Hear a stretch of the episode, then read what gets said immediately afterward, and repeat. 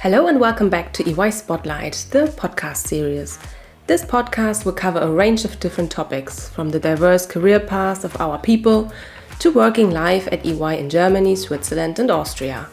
My name is Dana, and I'm your host for this podcast. And for you, I will present experts, innovators, and many inspiring people from EY as they share their journeys, experiences, and insights, generally unfiltered. Hello, and a very warm welcome to a new episode of our EY Career Spotlight podcast. Today I'm speaking with Matteo, or as everyone else calls him, Teo. He's working as a senior consultant in cybersecurity at EY Switzerland and is not only focusing on information security and penetration testing, but also on finding and recruiting new talent for EY. Teo isn't afraid of the big stage, I would say. He considers it a fascination and has already spoken at international conferences in Abu Dhabi, Moscow, Singapore, and Las Vegas. How did he get there? Hmm, mainly because of his ambition and a bit of coincidence. He loves working with people and is committed to his team at EY. In the process, he experiences successes and downfalls from time to time. Ciao, Teo. I'm so excited to have you here in our podcast today. Ciao, Dana. Thank you so much for the introduction. It's a pleasure for me too. Great. Teo, today we're speaking about your work at EY, the fascinating world of cybersecurity, and how important it is to support new talent. And I'm really looking forward to finding out what brought you to Las Vegas and what made you start at EY. But maybe we can start by you telling us a little bit more about yourself. Where do you come from? What did you study? And how are you today? Okay, well, a lot of questions. I'm very good and also very excited to, to tell you this uh, this story about me. Um, I'm originally from Italy and northwest of Italy. It's a very little village um, in front of the sea, and uh, I moved out of that place when I was around 18 for university studies. I studied engineering, so I have very technical background, and uh, it was a quite of a complicated study path, I must say.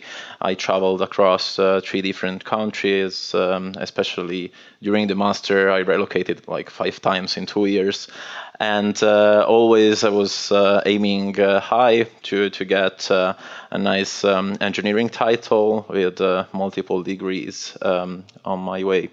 And aside from the studies, I always I was fascinated by cybersecurity. Somehow I was uh, what uh, the media would say uh, a hacker with a hoodie on. I never wore probably a hoodie in my life, but oh, maybe once.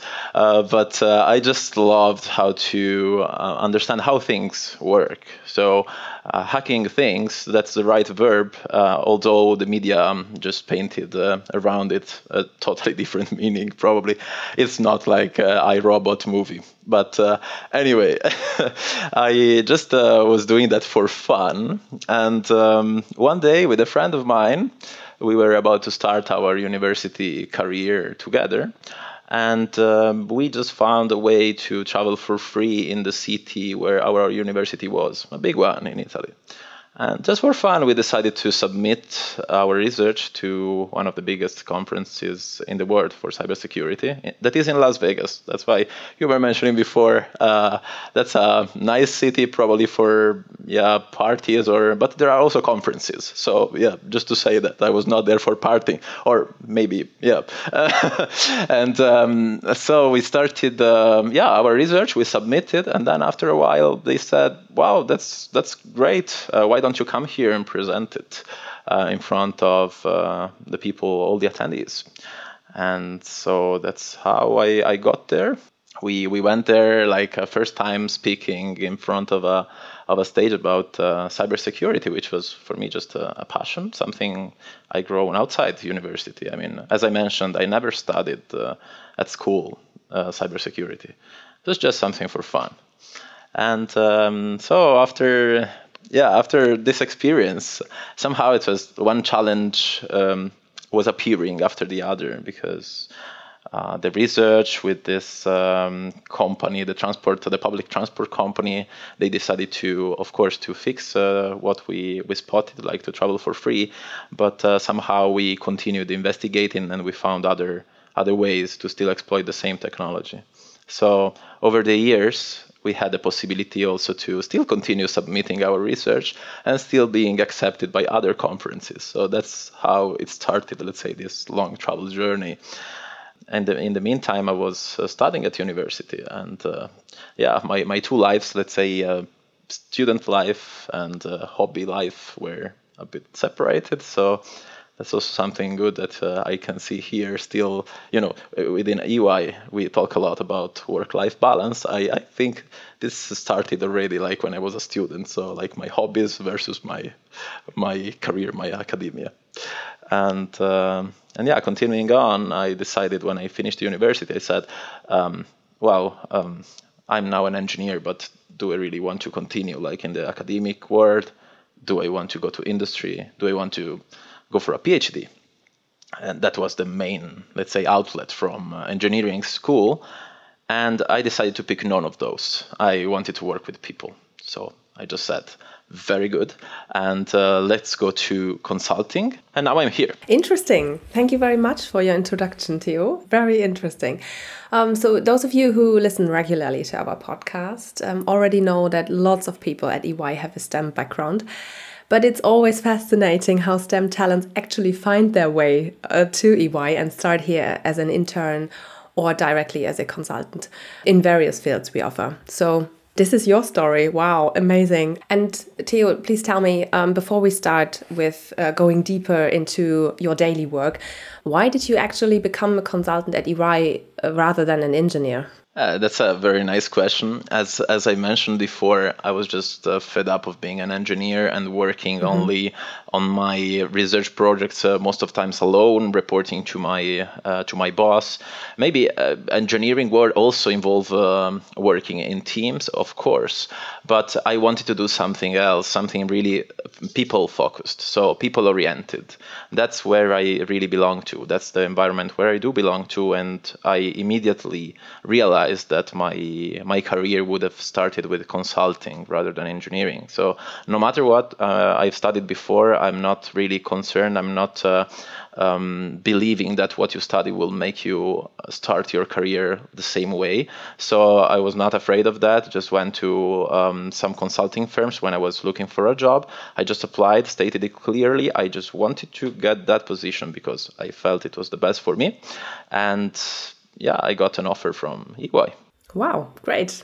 So, Teo, before we start talking about your daily work, I brought one little question for you, uh, true to the motto of our podcast, generally unfiltered. So, I would like to know, uh, Teo, um, if you had to eat one meal for the rest of your life, what would it be? wow, very, very curious question. okay if I don't uh, mind about the consequences, like, uh, well, it's not really healthy, that food that I'm mentioning, but mm-hmm. uh, it's also one of my favorite dish to cook is carbonara. So probably I would eat carbonara for the rest, uh, the rest of my life, like every day. But if I do that, probably my cholesterol level, my uh, fat level will increase. So it's not really healthy, but I love to eat it like at least once a week.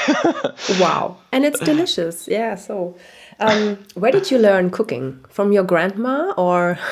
yeah, I must say it's a very family tradition in uh, in Italy, probably. Uh, but um, yeah, for me it was a curiosity at first sight when I was already like. Um, I think 12 or 13, I was uh, following uh, my mom in the kitchen. Also, my dad uh, always loved to cook. So I was in a family where everybody was really liking and enjoying cooking. So I could really uh, learn a lot of recipes from different proveniences. I could really mix uh, different type of recipes and then also create my own style. Thank you, Teo, for these insights. Let's talk about a bit about yourself, about uh, the work you do here at EY. So, how did you find your passion for technology, especially for uh, consulting in, in cybersecurity? You told us a little bit uh, about uh, the way you yeah you hacked some systems and um, the passion of finding loopholes in all these things. Does it originally come from there from those uh, things or Was it someone who inspired you? Probably, I must say that uh, one of the first ones in inspiring me was my dad. At the beginning, he was a proud pioneer of the new technological world. So he was always telling me about his uh, Commodore 64 and uh, nice old times. He's a bit nostalgic sometimes. Uh, it was like, um, uh, yeah, programming uh, his stuff in COBOL language or very like old-fashioned languages or hardware that nowadays are really legacy. But when I was um, a child, I was super inspired by this these topics, and therefore I started reading some of the manuals he was bringing home. It was also a nice um, a nice way to start uh, learning and getting acquainted with uh, English because of course these manuals were only in English, and. After that, um, as I mentioned before, was mostly curiosity. I remember one of the first thing I wanted was um, first accessing the, the computer of my parents because I, w- I had no other devices and uh, I had at the time no internet connection. We used dial-up 50, 56k connection, so they were paying every time one was connecting, and therefore they decided to to secure the computer with a password, let's say, to prevent me from accessing the computer and then internet, not to pay like huge bills, yes. you know, for yeah. the internet. So one of the first, uh, yeah, tasks for me was to understand how to access this computer of my parents, and uh, and uh, after that, since I was not satisfied with the 56k connection. I started um, looking around, and some people around uh, my building already deployed wireless networks. So that was my second challenge trying to break in the wireless network of my neighbor and try oh to God. use maybe a better connection. Yes, it's something you know you do when you are, uh, let's say maybe young. I mean you do it. Uh, yeah, yeah, not necessarily only when you're young, but uh, you know you're not uh, feeling anything. Let's say I was telling my neighbor at some point, look, you should use a better way to secure your system. So oh, that's nice. it was really helpful, you know, in the end. And say sorry, but yeah, I just uh, just wanted to watch a movie, you know, a stream one, a stream uh, online, so without any lags. and uh, that was the idea at the beginning, you know. And all this together just uh, built up my curiosity. But in general, as I mentioned, is uh, really understanding how things how things work. That's the most fascinating thing. And finding loopholes, as you said, is uh, uh, somehow a challenge with uh, yourself and the system you have in front. Wow. So, um, you already told us your curiosity brought you to Las Vegas and Singapore and so on. How was it to get this opportunity and to present in front of this audience full of experts? Have you had a chance to build your first uh, own network in this field? Uh, it was amazing experience, uh, really amazing. Uh, when you when I was a, a child and then I I started to know like all these conferences around because I was reading the the research of other people, and of course these researches were presented at conferences. So that's the main uh, way to present something uh, to the public. Uh, um, and when I got the opportunity to be there and be one of these guys presenting something, was even more exciting. So I really couldn't wait to to go there, and uh, I was so excited to be there and also to meet other people. As you mentioned, there is a quite big community there and uh, since I'm very uh, social person, so I, I, like to like know everyone around me. I also did the same there, and I got to know also uh, the people who were organizing, for example, the the conferences. Uh, at some point. Uh, um, I, I, I, was still going, for example, with this friend of mine I mentioned before from the first research. Um, he he managed to get also a, a smaller um, part inside one of these conferences where to showcase uh, some uh, proof of concept uh, like live making live demos inside the conference. And uh, in the late uh, you know in the last three years uh, probably before covid it was the last but one time i went there also to volunteer and help in the conference organization to to set things up and just welcome the developers that were showcasing their um, their creations and I like this this aspect. So when when you talk about the community, when I go, for example, to one of these conferences uh, in Europe, for example, I expect already a couple of people to show up, and when I meet them, it's always like. Uh, great joy because uh, we, we can chat after long times and uh, it's always a pleasure you know when you meet somebody and you can maybe recall those memories from the, the past years when you met the first time at that conference or that event. It's always like like that. And you have many many people around the world you can always uh, reach out to and maybe if you're just traveling uh, you you by chance are in the same place and you can meet them around.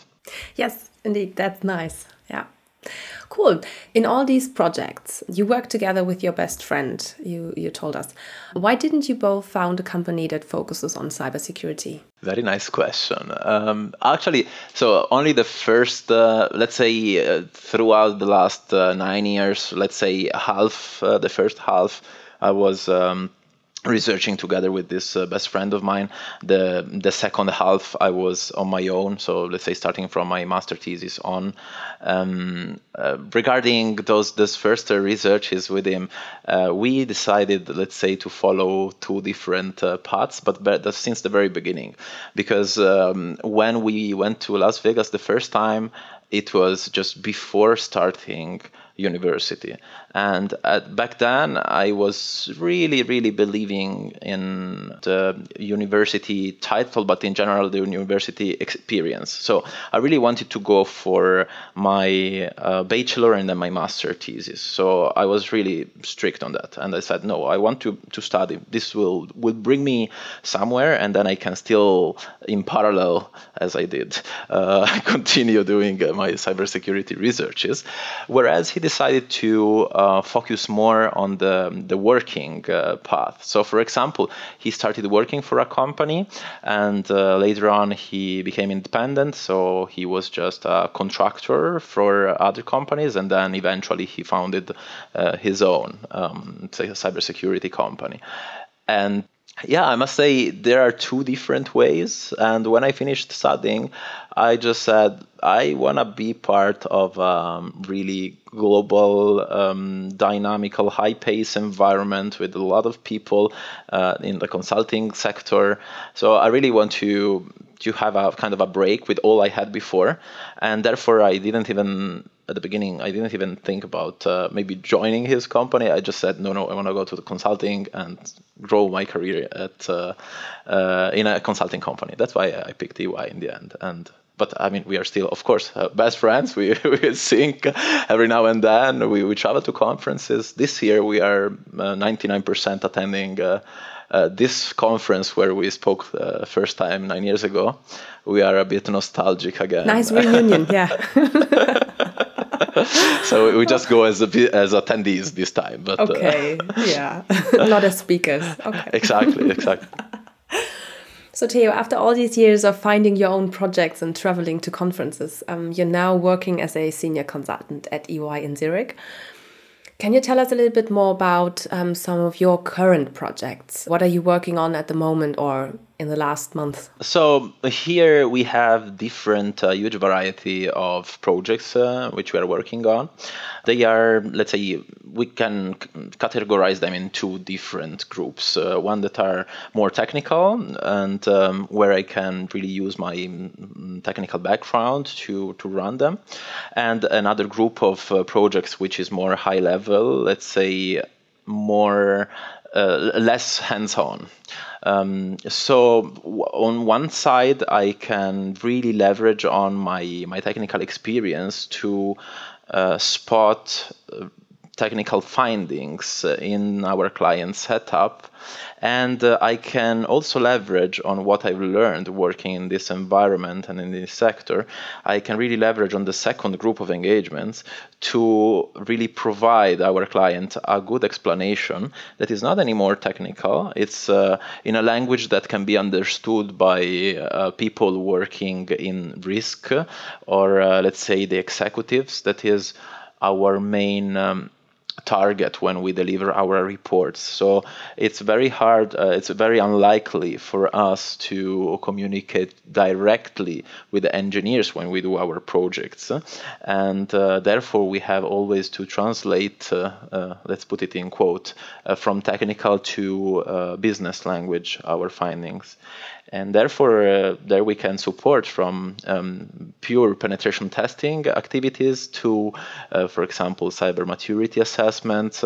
Uh, we do assessment on cloud migration, which is also another uh, trending topic nowadays and we do also support for a regulatory audit because our main uh, clients in the group where I work with are uh, banking and insurance uh, sector. Okay, so I understand. So do you miss the thrill of finding loopholes uh, in your daily work like you did when you manipulated parking devices or found new ways of traveling for free? Every now and then maybe yes, but then I say in the projects like the technical projects I have I, I do have to find loopholes. I mean, mm-hmm. in the implementation of a website, for example, or in the um, in the way our clients have deployed their IT infrastructure.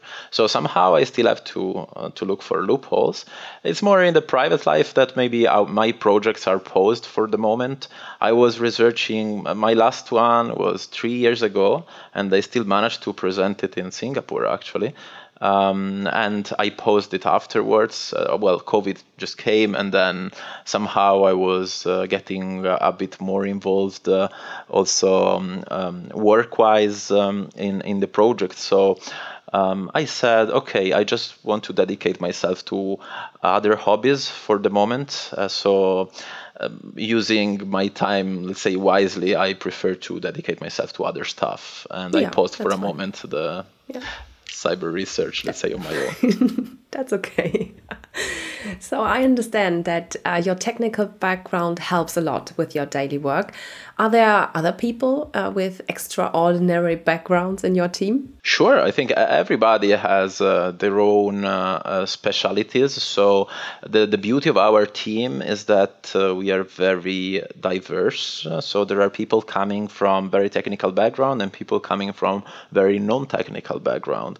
And the mix of all of that can provide, in the end, a good value for, for our clients and also the success of our team.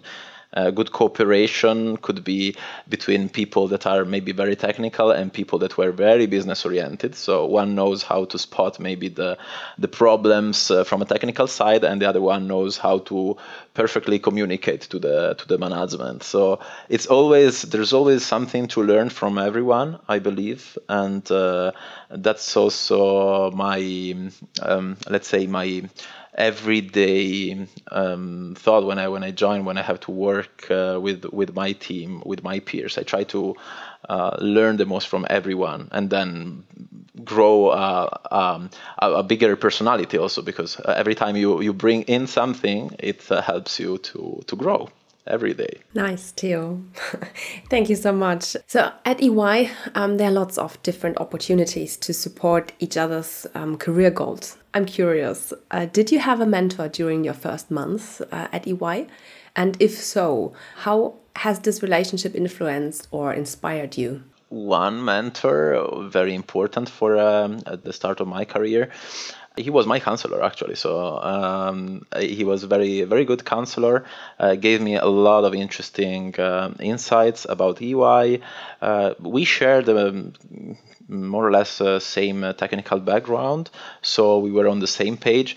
We also had same name. So it was funny in the team at the beginning when uh, everybody was just calling uh, matteo and everyone was just turning the head. And therefore that's when i said like okay guys call me teo and uh, let's put it clear. Ah, otherwise the name comes from. Okay no I, I, used it i used it already before but okay. you know even, even more you know here because in the same open space you can can imagine. Yeah. Back to the yeah the the mentor, he gave me a lot of nice insights, and um, that's when I learned uh, how EY as a people business is structured, and uh, also how important is to build up um, a good network, both internally with uh, your peers, but also from other teams, and externally with uh, with the clients, and uh, how uh, this is really part of your daily working life. If you can't deal with people, you are done, and probably this is not uh, the right company uh, for for uh, for a person.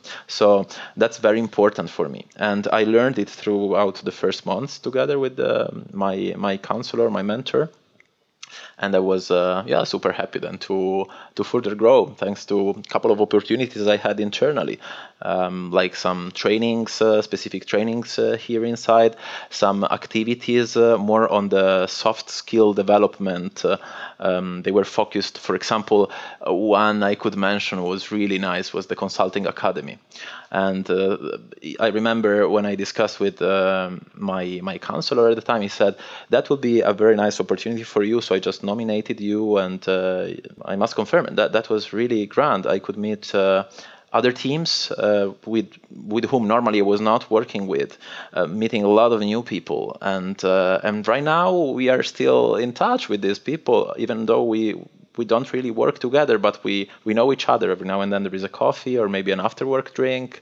Uh, it's it's very good, and maybe at some point we will end up working together on a project. And so, yeah, there's plenty of Great. opportunities inside here. Yes, good to hear. So, Teo, I know you are involved in recruiting activities as well. Can you tell us a little bit more about this?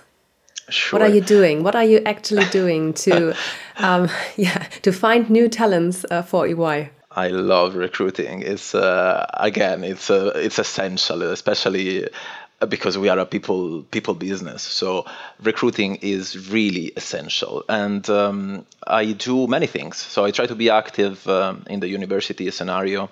I remember one of my first uh, uh, days here in ey i was asking my mentor um, my, my counselor uh, if i could connect somehow the um, um, HR team here with my um, alumni association back uh, in uh, the university in Italy, and I say maybe you know you can spot some talents and then you can recruit them or having some company presentations. And besides that, uh, um, so being active in universities, right now I go to career events and uh, represent uh, um, the cyber team and the EY more widely, let's say, uh, together with the other colleagues that want to join. I do uh, support the career launch, so I have career launches with uh, with people um, in both physical setup, virtual setup to accommodate all needs and yeah i'm i'm i'm doing this uh, for example uh, uh, branding campaigns that i think they are very very useful to also attract uh, new people so yeah that's in a nutshell what i do for recruiting great Sounds good. So our listeners can get in touch with you and have lunch with you. That's nice. Definitely. Yeah, yeah, that's great. great. Teo, last question for today. We heard a lot about your daily work and about your passion for technology. Now, uh, please tell us a bit more about your private side. Um, what are you doing, except from cooking, in your spare time, and how did you find your own balance? Uh, there is, um, that, that's a very nice question how do I manage? I, I just do it. Uh, I have no way to say how. It's uh, sometimes I just say when I when I'm done with work, I just want to enjoy my time. Like I play music since I was um, since I was six, and I still continue doing that. And uh, sometimes so maybe play, you play the piano or what? Yes, what I do play of... the piano. Okay. Yes, mm-hmm. yes, yes. And uh, nice. I I started doing that when I was six, and uh, mm-hmm. uh, I had to to stop when I moved for university because I couldn't carry the the piano with me. But uh, I was playing. So you moved five uh, times. Uh, I remember. Yeah, you, exactly. Every time carrying the piano with you would be a bit complicated. so I was finding other workarounds. Sometimes I was going to the station and playing at the, at the piano that was there. For example, in France, I found one, or at the wow. university campus, I was uh, I found another room where there was a piano. It was not really an ideal setup, but still, you know, if you're passionate about it, you go there and uh, practice a little bit. but luckily, uh, here in Zurich, when I moved, um, when I started working for EY, um, I, I we have a this, piano in uh, the office. Uh, no, not in the office, no. but uh, okay. unfortunately.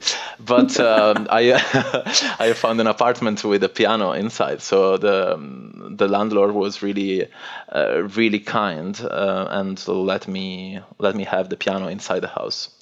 and uh, so that, that's that's one of the things I do. But uh, in general, I, like I love traveling around, hiking, kite surfing. I mean, we can grab a coffee later and we can explore, you know, more, more, more. Uh, Talk for hours more, and more. hours about your hobbies. no, because sometimes I just, you know, come up with an idea and um, I just want to to try, you know. So I just uh, go for it. Uh, and if it's good, I continue. Otherwise, it's uh, it still helps, you know, to grow up uh, your personality again. You discover something new, maybe one day it will be helpful. So I'm always thinking mm-hmm. about that, and uh, so I, I, just try. Yeah. yeah. Nice, Teo. Nice. Unfortunately, we're done for today, Teo. Uh, thank you very much for the great and relaxed conversation. It's super exciting to see where your curiosity takes you. Thank you for taking the time to share your story with us. And um, it shows then that an exceptional background uh, can sometimes be a veritable door opener, I guess.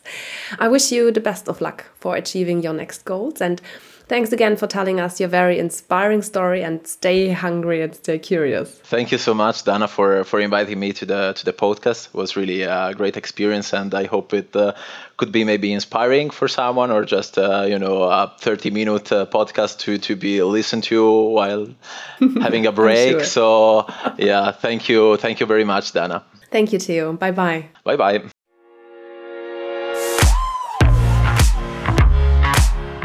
This was our latest episode of EY Spotlight.